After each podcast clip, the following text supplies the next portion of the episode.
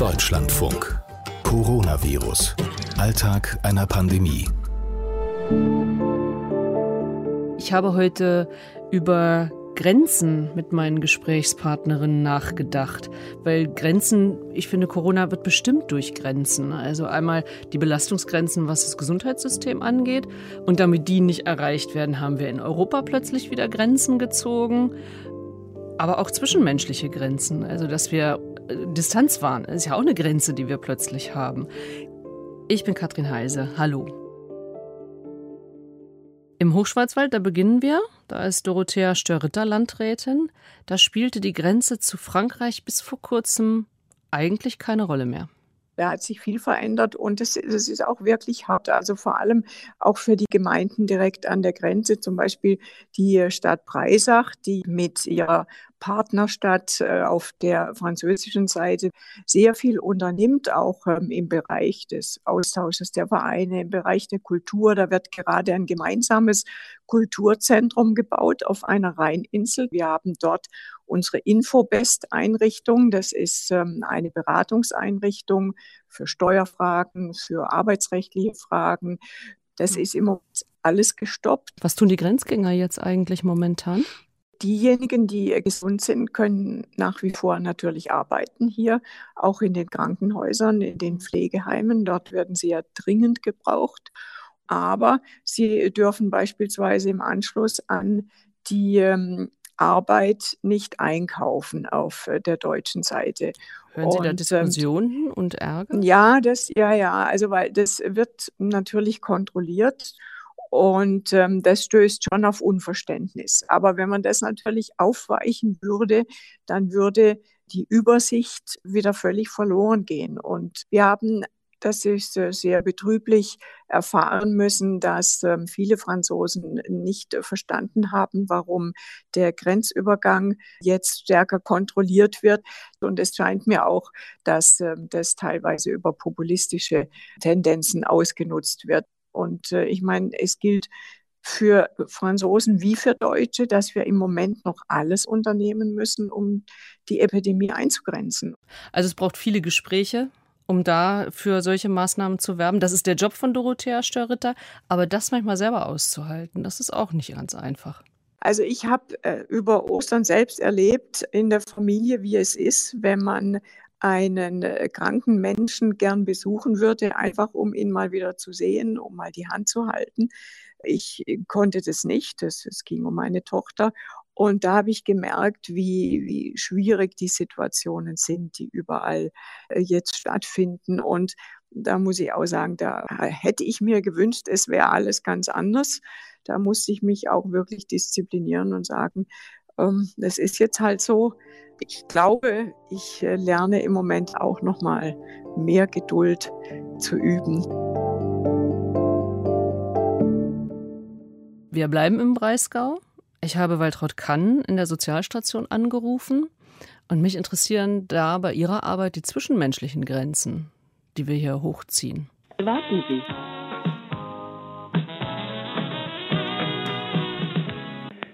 Guten Morgen. Schönen guten Morgen, Frau Kann. Hallo Frau Heise, grüß Sie. Haben Sie schon Zeit für uns? Ja, natürlich. Wie sieht es denn aus bei Ihnen? Also es ist so äh, auf der einen Seite sehr ruhig. Also wir haben so das Gefühl irgendwie, als wenn alles so, so auf dem Sprung ist, wie so bei einem drohenden Gewitter oder so. Das ist so mein Gefühl gerade. Aha. Wie kommt das, dass Sie so sagen, Gewitter droht? Ja, es ist ja, ist ja so, dass, dass wir ja immer noch darauf warten, dass, dass eine Welle kommt. Und äh, wir haben immer noch nicht mehr positive äh, Covid-19-Fälle. Also wir haben von unseren 600 Hausbesuchen tagtäglich sind zwei positiv getestet. Und über die Medien wird uns ja durchaus auch vermittelt, da könnte noch was kommen. Oder gerade jetzt Ostern, wenn viele unterwegs sind, würden, würde noch mal so eine kleine Welle kommen. Also ich, ich weiß es einfach nicht. Man kann sich nicht entspannen. So ist es, so mhm. ist es. Also das, das auf gar keinen Fall. Also wir haben auch vor Ostern noch mal unsere Standards für nicht infizierte Klienten, für die Pflege von denen noch mal angepasst. und haben auch gesagt, also jetzt gehen wir nicht nur mit Mundschutz und mit Handschuhen rein. Bei den körpernahen Tätigkeiten lassen wir auch vor Ort jeweils eine Schutzschürze. Wir sind ja immer nur ein paar Minuten in den Haushalten. Und wir haben jetzt quasi unser Risikomanagement nochmal angepasst.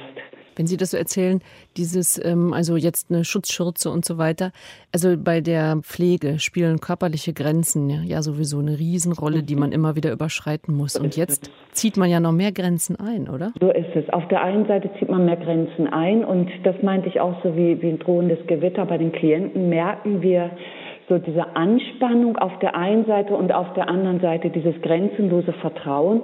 Also wir hatten einige Klienten, die hätten auch durchaus ins Krankenhaus gehört wegen einer anderen Erkrankung, die ganz klar sagten, da gehen wir nicht hin. Also die Leute sind angespannt und auf der anderen Seite haben sie zu unseren Mitarbeiterinnen einfach ein grenzenloses Vertrauen und sagen, wenn Sie kommen, geht es mir gut. Ich finde das interessant. Bei Ihnen ist das so nah. Also für uns alle ist Corona natürlich so nah, aber es wird ja gleichzeitig darüber nachgedacht, diese ganzen so zwischen den Menschen aufgezogenen Grenzen jetzt langsam wieder ein bisschen einzureißen. Was denken Sie darüber? Also da glaube ich, dass eine Restunsicherheit bleiben wird. Es wird eine Veränderung geben werden und das, was wir jetzt an sozialer Distanz aufgebaut haben, wirklich dieses, ich gehe vom Bürgersteig runter, wenn mir jemand entgegenkommt oder, oder wir sind vorsichtig im Umgang miteinander, wir wenden uns ab, wenn wir sprechen. Ich glaube, diese Dinge, die hinterlassen bei uns Narben und die werden auch künftig wirken. Das ist traurig, oder? Ich bedauere das sehr. Mhm. Ich bedauere das sehr, weil, weil uns da auch so ein Stück weit Lebensqualität verloren geht, so eine Freude aneinander, miteinander, Unbekümmertheit. Und, und mir ging es selber auch an Ostern, ich habe mich mit einer Freundin verabredet, so auf zwei Meter Distanz durch die Weinberge zu laufen und ich konnte sie nicht umarmen. Also solche Selbstverständlichkeiten. Da spüre ich das wie so einen kleinen Stich ins Herz, wo ich denke, ich hoffe, dass wir das wieder unbekümmert machen können und werden.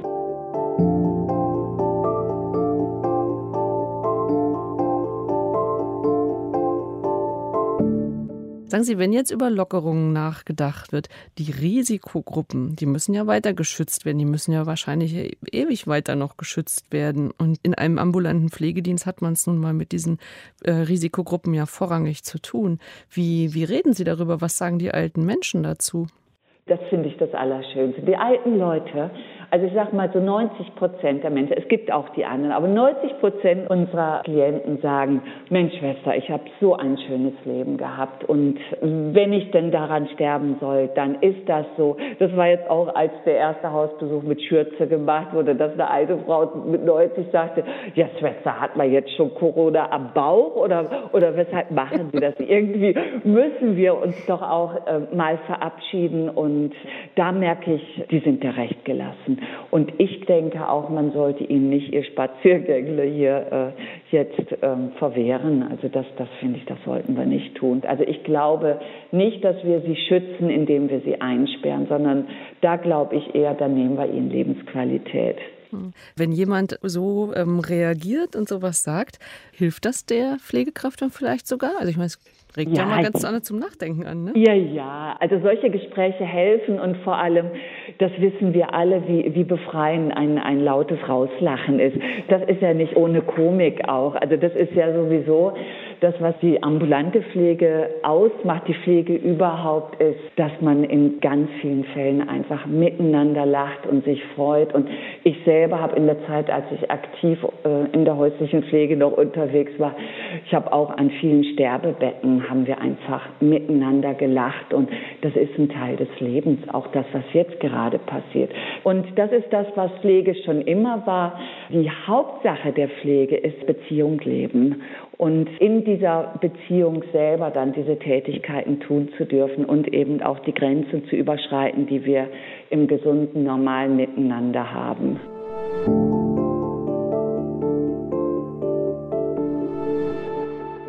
Ich habe heute mit Emmy Zollner noch gesprochen, Bundestagsabgeordnete in Franken.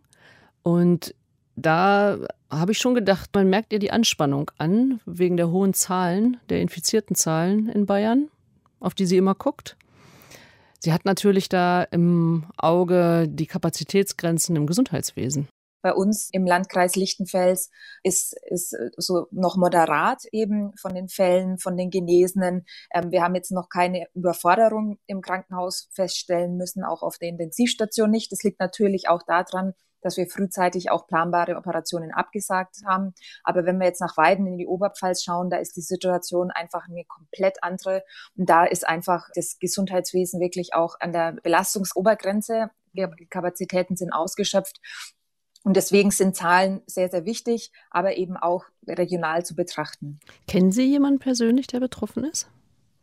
Ja, also wir haben natürlich auch im Bekanntenkreis ähm, und wir sind ein kleiner Landkreis, wenn man äh, mitbekommt, dass eben von einer Familie einfach zwei Angehörige auf Intensivstation behandelt werden und man dann eben auf die Spurensuche geht, was ist da ursächlich gewesen? Ist das Familienfest die Ursache gewesen und das macht einen sehr betroffen. Auch bei jungen Müttern, Familienvätern, die betroffen sind, das ist äh, eine, einfach eine ganz, ganz schwierige Situation. Mhm. Wenn Sie diese Familienfeste oder dieses Nachverfolgen von Krankheitsfällen so ansprechen, das fand ich jetzt auch sehr beeindruckend. Also wenn man wirklich dann äh, so Krankheitsverläufe oder, oder Ausbreitungen auf einzelne Feste zurückführen kann, das macht ja irgendwie auch was mit einem, ne? Ja, es lässt uns natürlich ähm, zum Ergebnis kommen, dass das Oktoberfest so nicht stattfinden wird in Bayern.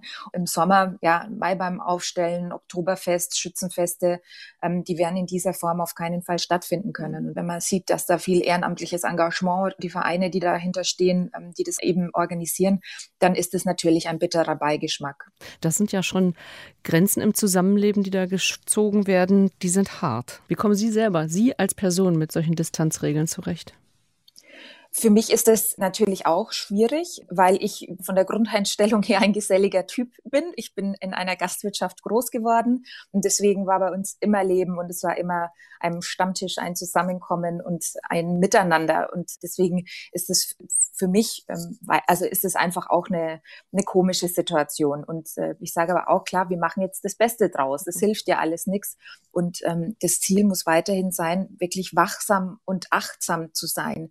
Es ist ähm, jetzt ein Geschehen, wo man sagt, man kann damit umgehen, man kann damit agieren.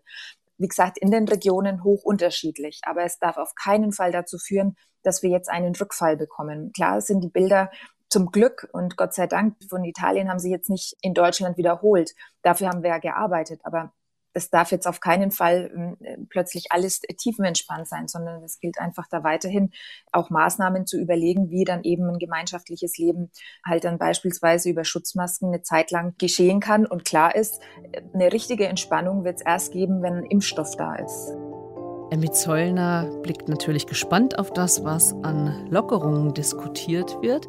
Und darüber sprechen wir in unserer nächsten Folge hier im Podcast. Zu finden in unserer kostenlosen App, der DLF Audiothek und auch überall sonst, wo es Podcasts gibt. Bitte abonnieren.